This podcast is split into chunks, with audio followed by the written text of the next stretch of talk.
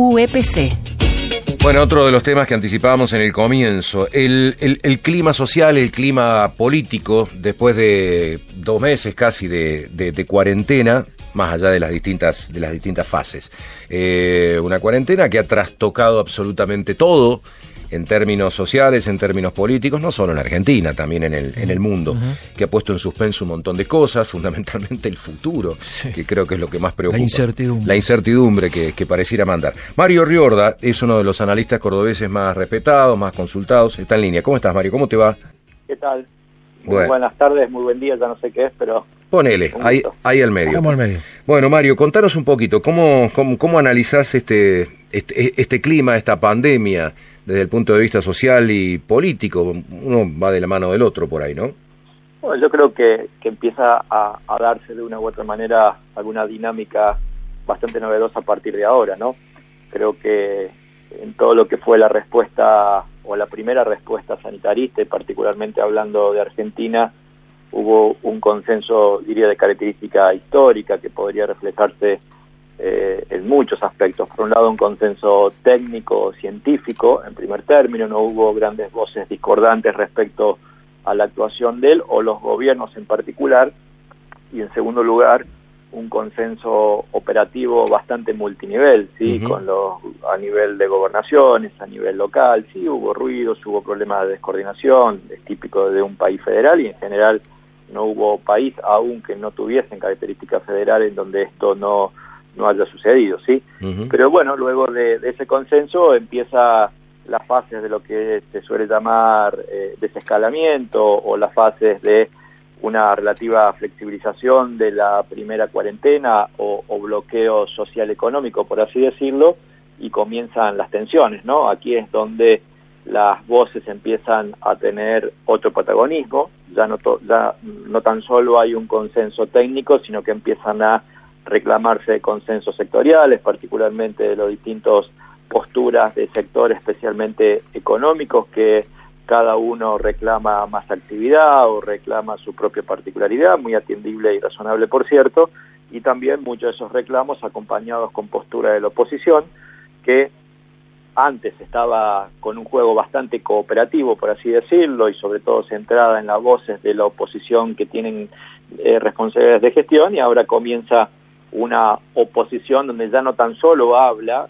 aquellos con responsabilidad o aquellas con responsabilidad de gestión, sino que eh, se hace un poquito más, grande y más mm. denso el diálogo, ¿sí? Cuando digo denso, de ninguna manera tiene carga peyorativa. Es necesario siempre cualquier rol opositor y mucho más tras situaciones de crisis o de gestión del riesgo, porque la efectividad de uno u otro proceso siempre trae aparejado como mínimo tensiones contra libertades y como máximo eh, oportunidades ¿sí? de, de, merma del diálogo, de merma de la deliberación legislativa o de merma de los controles, si es que vale la expresión. A nivel político, vos hablabas al principio de consensos. Lo, lo, que se notaba en los primeros tiempos eran consensos absolutos y las voces de la gestión. En consenso, gestiones, es decir, gobernadores que por ahí no habían apoyado a Alberto Fernández, caso de Schiaretti, gestionando en, una misma línea, eh, Alberto Fernández al lado de Rodríguez Larreta, de Kichilov, es decir, eh, gobernantes, gestores, gente que está en gestión, y la oposición política, es decir, que está fuera de, la coalición gobernante, como dentro de la coalición gobernante, como en cierto silencio. Eh, de repente aparece esto que, que, vos decís, puede significar a, a, futuro, o notás que puede haber, yo no sé si llamar una grieta, pero sí distintas visiones tanto en la coalición oficialista como en la oposición respecto de quién gesta y quién no gesta? Sí, por supuesto que sí, desde todo punto de vista. La grieta, a mí me encanta definir la grieta como un proceso de una deliberación ideológica sumamente intensa que penetra en, los procesos de socialización más elementales y cotidianos, familia, escuela, trabajo, ¿sí? Mm. amigos hoy podríamos circunscribirlo incluso hasta los WhatsApp, digo, hasta mm. los grupos de WhatsApp. E, e, ese es el fenómeno de, la grieta. En ese sentido, sí, es muy esperable que haya puntos de vista distintos.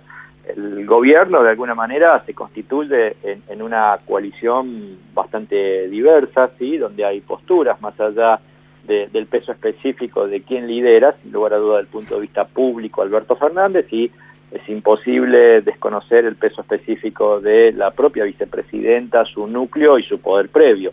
Esto claramente significa una coalición y no hay ninguna coalición en el mundo, salvo una coalición que se haya gestado y luego se transforma a, un proceso autoritario que no tenga tensiones en su seno, es propio y natural y constitutivo de, su esencia, ¿sí? Y lo mismo pasa en la oposición, pero lo que quiero advertir eh, derivado de esto es que estas grietas o estos puntos de vista también la hacen otros sectores, ¿sí?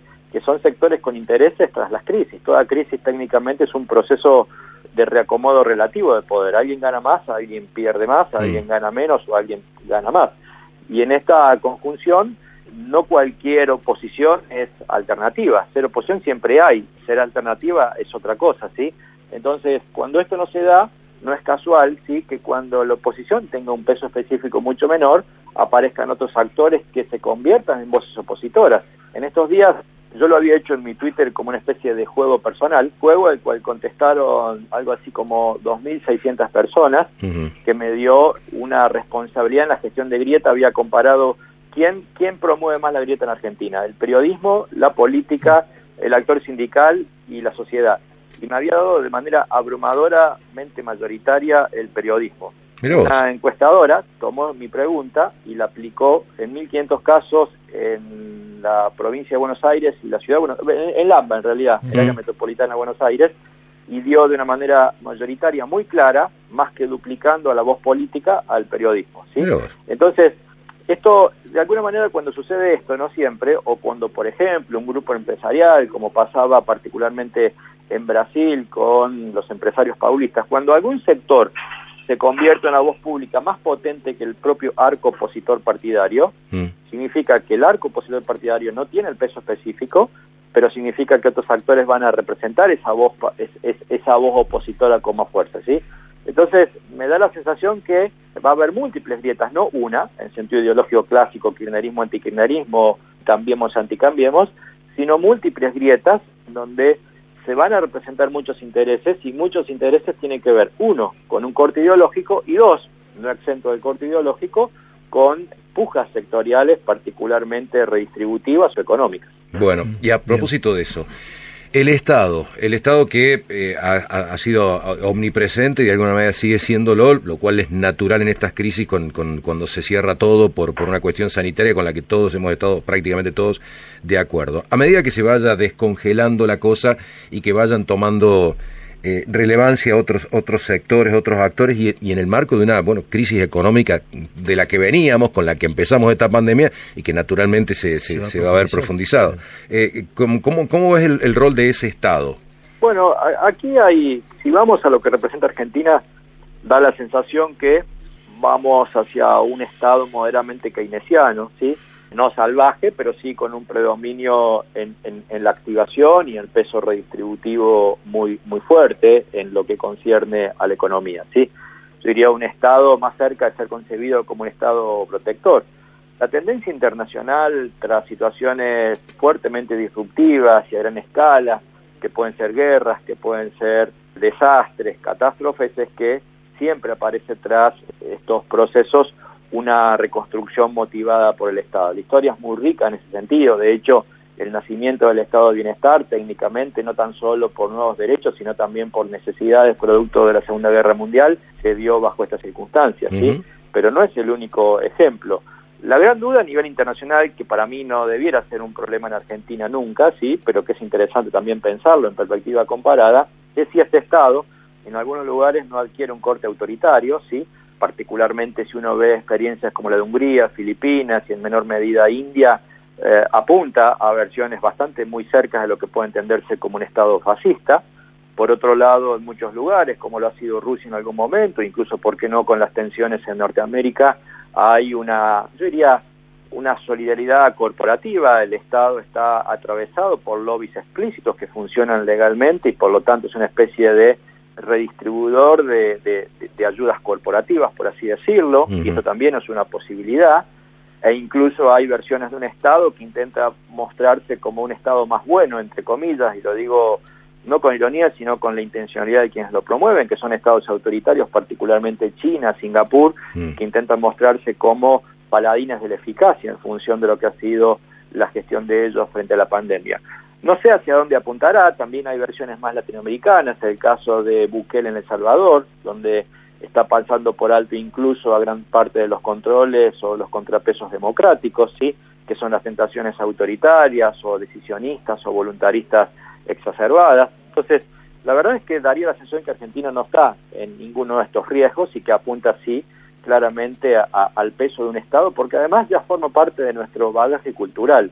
También en esta misma encuesta que citaba, que le hizo la consultora Proyección, si es que mal no recuerdo, más de un 94% de la gente, 94 en términos estadísticos para que entendamos técnicamente es lo más cercano a la unanimidad. Sí, claro. Eh, manifestaba que era clave el peso del Estado en la etapa por venir, ¿sí? Entonces, creo que también forma parte ya de nuestro ADN cultural. Eh, toda América Latina no tiene la misma concepción respecto del Estado. Aquí hay una hubo también incluso con hasta hasta por qué no como producto de su propia actuación y por qué no del eco ideológico de quienes gobernaron hubo una cierta demonización al sector privado sí que, que esto también tiene que ver por errores propios digo lo que fue el rol del sector privado en la época del matrismo o del menemismo particularmente fue contundente para que la gente no piense lo mejor de ellos, ¿sí? Pero también convengamos que particularmente desde el kirchnerismo en el poder, el peso del Estado y el discurso en contra del mercado también fue alto